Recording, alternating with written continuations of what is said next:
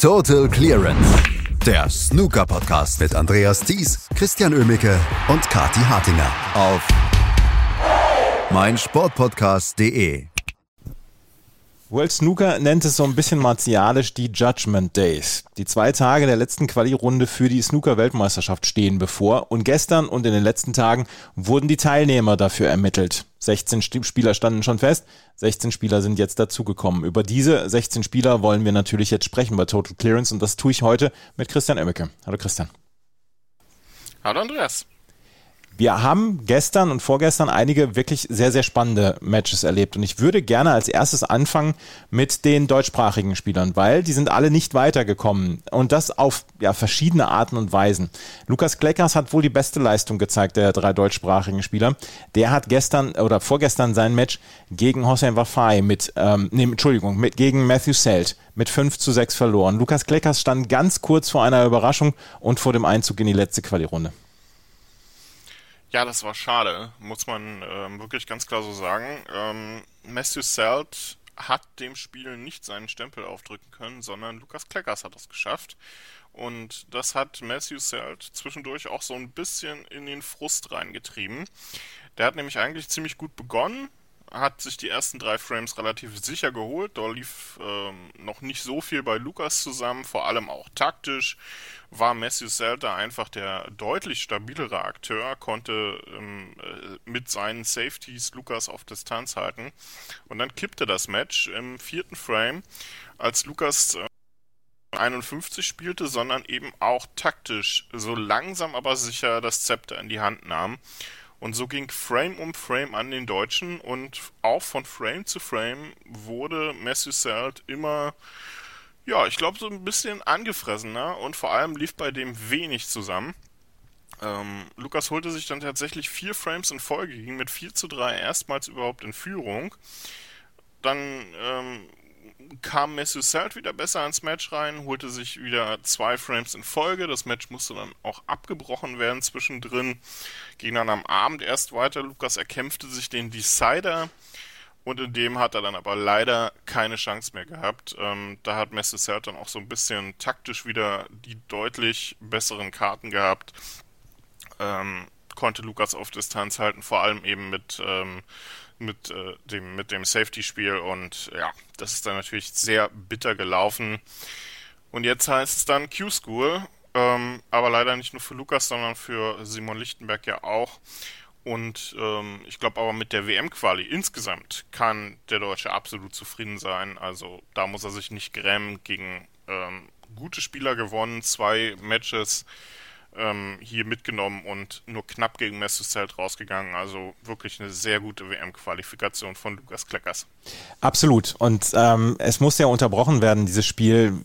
Wäre es vielleicht am Ende sogar gut gewesen, hätte Lukas weiterspielen können? Ist dann auch immer müßig, sowas zu diskutieren. Ne?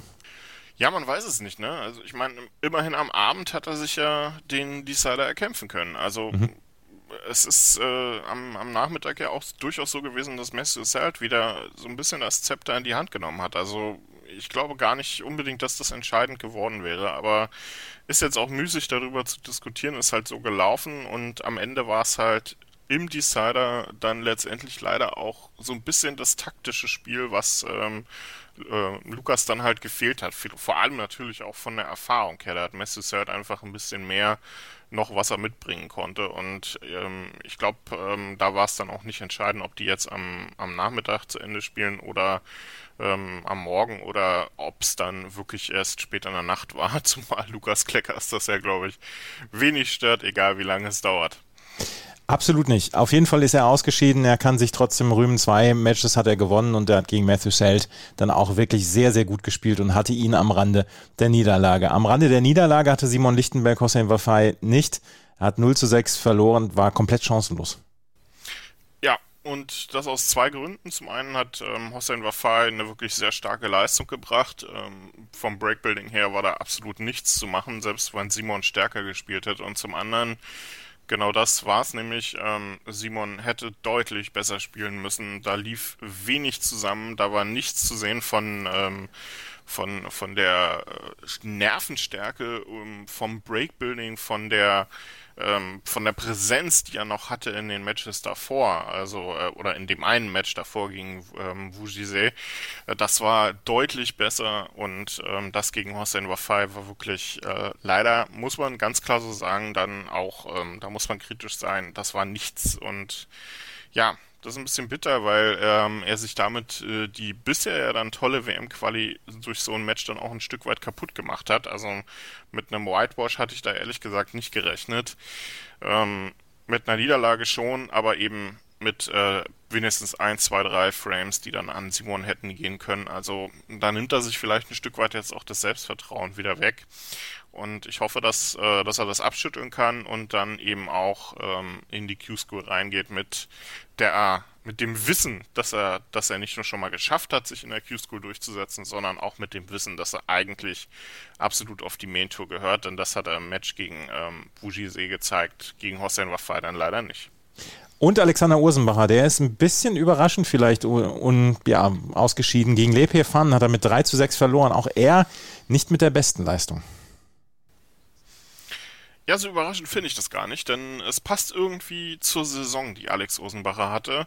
Ähm, da täuscht das Ranking jetzt vielleicht wieder so ein bisschen. Ähm, da kommen wir wieder zu der Diskussion, ist, äh, ob das Ranking wirklich so das abbildet, was man jetzt hat. Aber es ist eben über zwei Jahre und Alex Osenbacher wird in der nächsten Saison ein Riesenpunkt bekommen. Der steht nämlich jetzt zwar relativ sicher in den Top 64, wobei er jetzt auch schon wieder ein Stück weit nach unten durchgereicht wurde ähm, in der WM-Quali, aber der hat nur 18.000 Punkte gesammelt in dieser Saison und das heißt, er hat Unmengen an zu, ver äh, an zu verteidigenden Punkten dann in der nächsten Saison. Also das wird ein hartes Stück Arbeit, wenn er dann mit dem Tour Survival nicht viel zu tun haben möchte in der nächsten Saison. Und das Match gegen Lei Fan war vielleicht dann auch ein Stück weit so ein Spiegelbild seiner Saison, denn ähm, es fing sch relativ schwach an und Alex hat sich dann eigentlich super zurückgekämpft. Ähm, nach 0 zu 3 Rückstand zum 3 zu 3 ausgeglichen, zwei gute Breaks dann auch zwischendurch gespielt und das relativ clever gemacht, Leipay Fun dann so ein bisschen in den Zahn zu ziehen und auf einmal lief wieder nicht mehr so viel. Er verliert den siebten Frame nach ähm, viel taktischem Klein-Klein. Überhaupt insgesamt war das, äh, war das Match dann sehr zerfahren, was beide da gespielt haben. Und auf einmal war der, der Faden wieder so ein Stück weit gerissen und er liegt wieder hinten und verliert dann auch die nächsten zwei Frames relativ deutlich. Ähm, den neunten Frame dann mit einer 53 von Lei Pei Fan. Auch da hat er sich eigentlich nochmal gut zurückgekämpft, aber verliert auch diesen dann auf die Farben. Und so heißt es hier 3 zu 6 und das ist eine, eine Niederlage, die nicht nur ein bisschen unerwartet kam, sondern vor allem auch ihm sehr wehtun wird. Und ich hatte schon gesagt, im Hinblick auf die nächste Saison wird er da einiges zu tun haben. Also da muss dringend mehr kommen vom Schweizer, wenn er auf der Main Tour bleiben will. Lass uns über die anderen Spiele sprechen. Wir haben äh, gestern auch so ein paar Veteranen äh, ausscheiden sehen. Joe Perry zum Beispiel ist etwas überraschend gegen Jackson Page ausgeschieden mit 3 zu 6. Ryan Day mit 1 zu 6 gegen Johan Sinjun ausgeschieden, wobei Johan Sinjun da ähm, wirklich enorm gut gespielt hat. Martin Gold ist ausgeschieden gegen Ashley Hugel. Da sind doch einige Leute dann ausgeschieden, die wir bei der, bei der WM schon in tieferen Runden gesehen haben. Ja, es, ähm, es ist ein hartes Feld, die WM-Qualifikation. Das merken auch die, ähm, die etwas stabileren Akteure, auch ähm, Gary Wilson gestern. Ne? 0 zu 6 rausgegangen gegen Jamie Clark, einen kompletten Whitewash kassiert. Also das sind alles Matches, die vielleicht hätten anders äh, laufen können. Ryan Day zumindest ähm, kann man ein Stück weit in Schutz nehmen. Der ist gestern auf einen äh, Yuan Sijun getroffen, der entfesselt gespielt hat. Der hat äh, zwischendurch äh, drei Centuries gespielt. Da ist er quasi am Tisch gekommen und hat äh, Ryan Day hintereinander weg. Der hat jeweils nur einen Stoß gemacht pro Frame in dieser Phase. Ähm, drei Centuries um die Ohren gehauen. Also das war wirklich ein, ein sehr starkes Match vom Chinesen. Ähm, Joe Perry, ja, Jackson Page, der scheint was vorzuhaben ähm, in dieser WM-Qualifikation, könnte sich ja erstmals für die WM qualifizieren und ähm, wer weiß, also gegen David Grace sind das durchaus gute Chancen.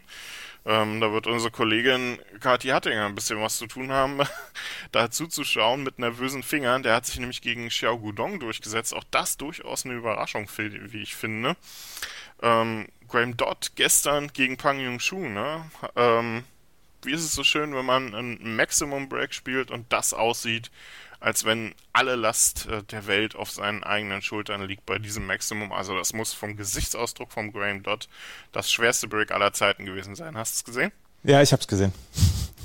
er sieht aber ja immer aus, als würde er, als würde er auch gerade von, von, außer, von der Schicht von Untertage kommen. Ja, natürlich, ne? ähm, aber abgesehen davon war es wirklich ein tolles Match auch von Graham dort insgesamt. Ähm, hat er sehr gut gemacht. Nächster Gegner für ihn jetzt Jamie Clark. Also auch das ähm, vielleicht nochmal eine Chance für Graham dort auch mal bei der WM nochmal dabei zu sein. Messi Stevens auch trifft jetzt wie erwartet im vielleicht Top-Match der ähm, vierten Qualifikations, der letzten Qualifikationsrunde auf Ali Karte. Ähm, also wir werden nur einen von den beiden dann im Crucible Theater erleben. Also wirklich, äh, wirklich spannende Sache. Liam Highfield hat sich gestern ein fantastisches Duell geliefert mit James Cahill. Das ging über die volle Distanz. Ähm, da war Liam Highfield eigentlich das komplette Match über der Spieler, der ständig die hohen Breaks auf den Tisch, äh, auf den Tisch zauberte. James Cahill eher taktisch der überlegenere Akteur und am Ende hat es dann irgendwie doch hingehauen dass Liam Highfield sich mit einer 98 dann im Entscheidungsframe dieses Match äh, sichern konnte. Also es war wirklich ein tolles, äh, ein tolles Duell, vielleicht mit das beste Match ähm, des gestrigen Tages, aber ja, insgesamt wirklich tolle WM-Quali weiterhin. Lass uns gerade, bevor wir auf die äh, Partien von heute und morgen zu sprechen kommen, lass uns gerade darauf sprechen, äh, über das Tour Survival. Ein Spieler, der zum Beispiel in die Q-School muss, ist Michael Holt. Der hat sich dann quasi auf Twitter von seinen Fans von der Tour verabschiedet, hat gesagt, er hat eigentlich gesagt, wenn er irgendwann runterfällt, dann würde er die Karriere beenden, aber er versucht jetzt dann noch doch nochmal weiterzumachen und ähm, er hat, äh, er ist, muss in die Q-School, Kurt Mafflin muss in die Q-School, Martin O'Donnell muss in die Q-School, Sonny Akani, Andrew Higginson, auch da, das wird ganz schön schwierig, da wieder zurückzukommen in der nächsten Saison.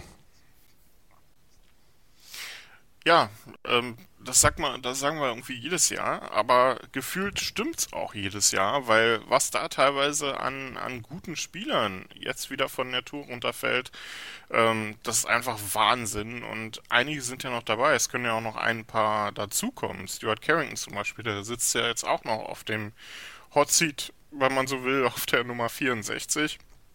Also wer weiß, was da noch passiert, wenn man nochmal eine Runde weitergeht. Ne? Ähm, Simon Lichtenberg äh, und Lukas Kleckers dürfen sich da wirklich auf richtig, richtig harte Duelle gefasst machen. Und Michael Holt, ja, also wenn der seine Karriere jetzt beendet hätte, das wäre, glaube ich, noch ein bisschen zu früh gewesen. Also der ist eigentlich zu gut, um nicht auf der Main Tour zu spielen. Auch wenn er vielleicht nicht, äh, nicht das aus seiner Karriere gemacht hat, was er hätte machen können. Aber alles in allem, ja, da sind ganz andere Namen auch noch dabei. Ne? Ein Vogel O'Brien ähm, wird mit dabei sein. Ein äh, Sunny Akani, ähm, Gao Yang, auch der wird wahrscheinlich, ähm, es sei denn, er hat das Glück, er kommt doch noch in die Einjahresrangliste wieder rein. Ähm, also das sind alles Namen, wo man denkt, ähm, was, was soll das in der Q-School? Die müssen auf die Main Tour und ja, das zeigt einfach, wie, ähm, wie stark diese Tour inzwischen geworden ist, wie schwer es ist, in den Top 64 zu bleiben. Und das auch für altgediente, verdiente Spieler. Und das Minenfeld Q-School wird seinem Namen dann, glaube ich, auch in dieser Saison wieder alle Ehre machen. Matthew Stevens, Dominic Dale, ähm, die haben es geschafft. Die sind nicht, äh, müssen nicht in die Q-School. Da ist es ähm, insgesamt gut gegangen. Liu Hao Tian zum Beispiel hat es auch geschafft. Also, da sind einige Spieler dann dabei, die haben es dann gerade noch so geschafft und werden in der nächsten Saison dann auch dabei sein. Die Matches in, von heute und morgen, auf die du dich am meisten freust. Ja, ich glaube, ich hatte schon gesagt, also äh, das Duell zwischen Ali Carter und Mr. Ja. Stevens überlagert so ein bisschen, glaube ich, die äh, diese äh, ja, martialisch Judgment Days, hast du ja schon gesagt, genannten Tage jetzt. Ähm, aber es sind auch andere wirklich äh, hochklassige Matches dabei. Stephen Maguire gegen Julio Long zum Beispiel, auch so ein kleines Highlight.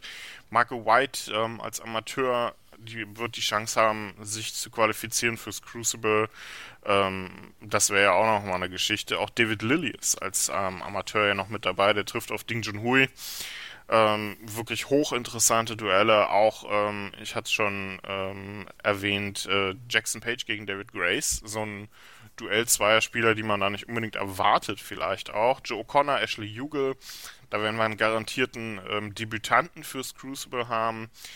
Wir haben ähm, Yuan Sijun gegen Liam Highfield. Wir haben Tapcha Onu, der sich ja auch so ein bisschen die Tourkarte jetzt wieder gesichert hat, gegen Matthew Selt. Also wirklich hochinteressante Duelle. Alan Taylor, der Ricky Warden so ein bisschen überraschend rausgehauen hat, der spielt gegen Scott Donaldson.